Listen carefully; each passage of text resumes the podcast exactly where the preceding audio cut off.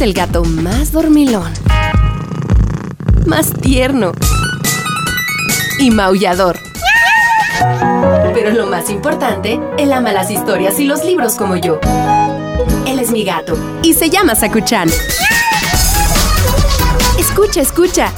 Están por comenzar los cuentos de Sakuchan.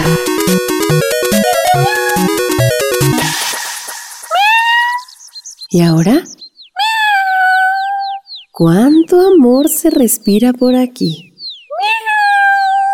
Aprovechando que andas tan romántico, te voy a platicar la historia de hoy que surge en la tribu de indios Sioux, una tribu de nativos americanos que vivieron en los territorios de Estados Unidos y al sur de las praderas canadienses. El cuento de hoy se llama La enseñanza del amor.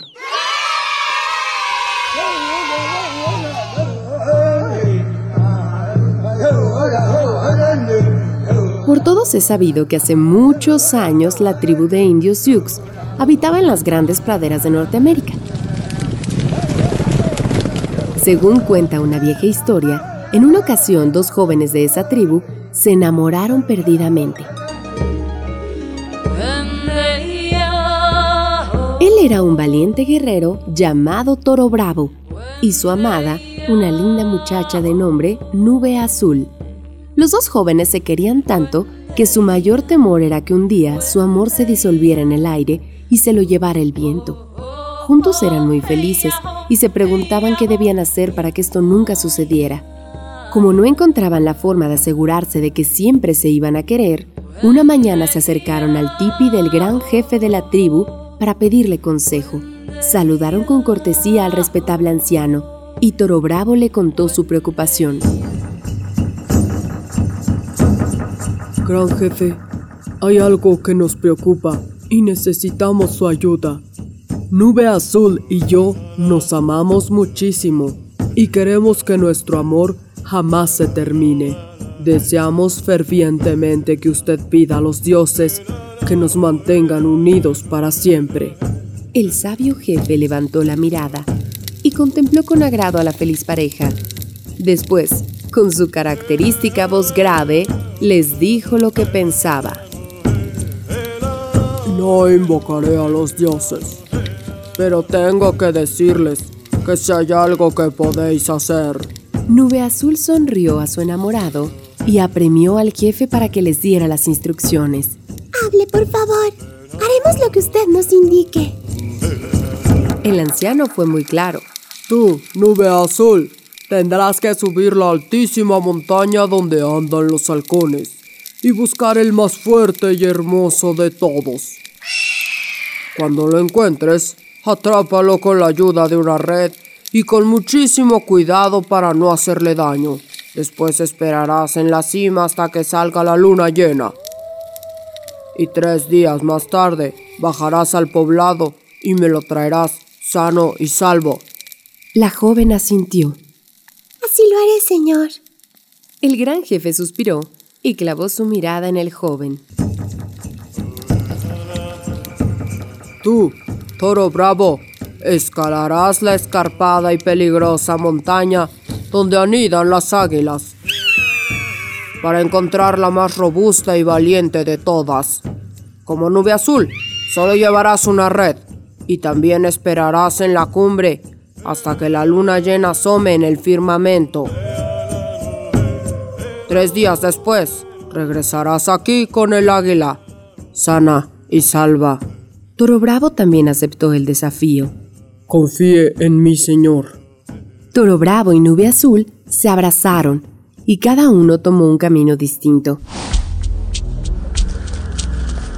Los dos estaban dispuestos a llevar a cabo la difícil misión para preservar su amor. Pasaron los días acordados y los jóvenes se reencontraron en el camino de entrada al poblado.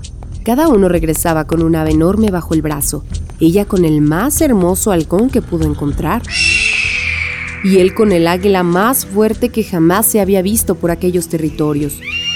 Cuando se presentaron ante el anciano, estaban muy nerviosos y muy intrigados.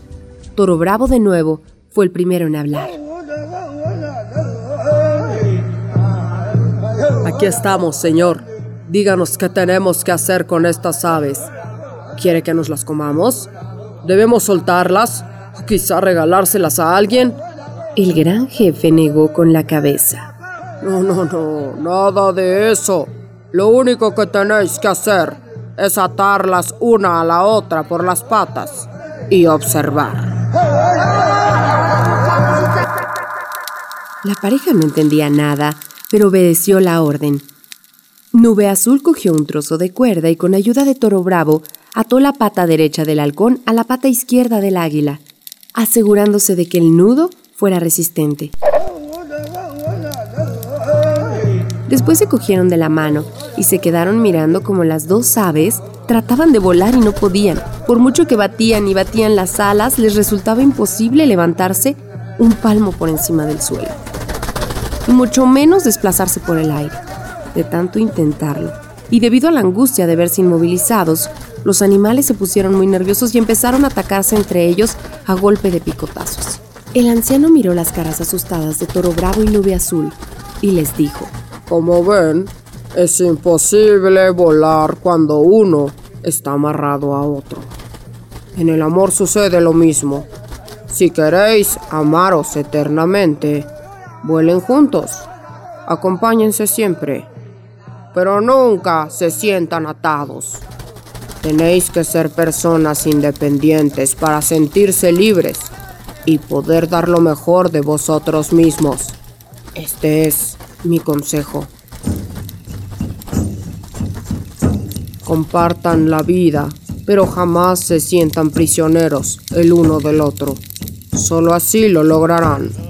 Sin decir más, el gran jefe se agachó, cortó la cuerda y dejó en libertad al águila y al halcón.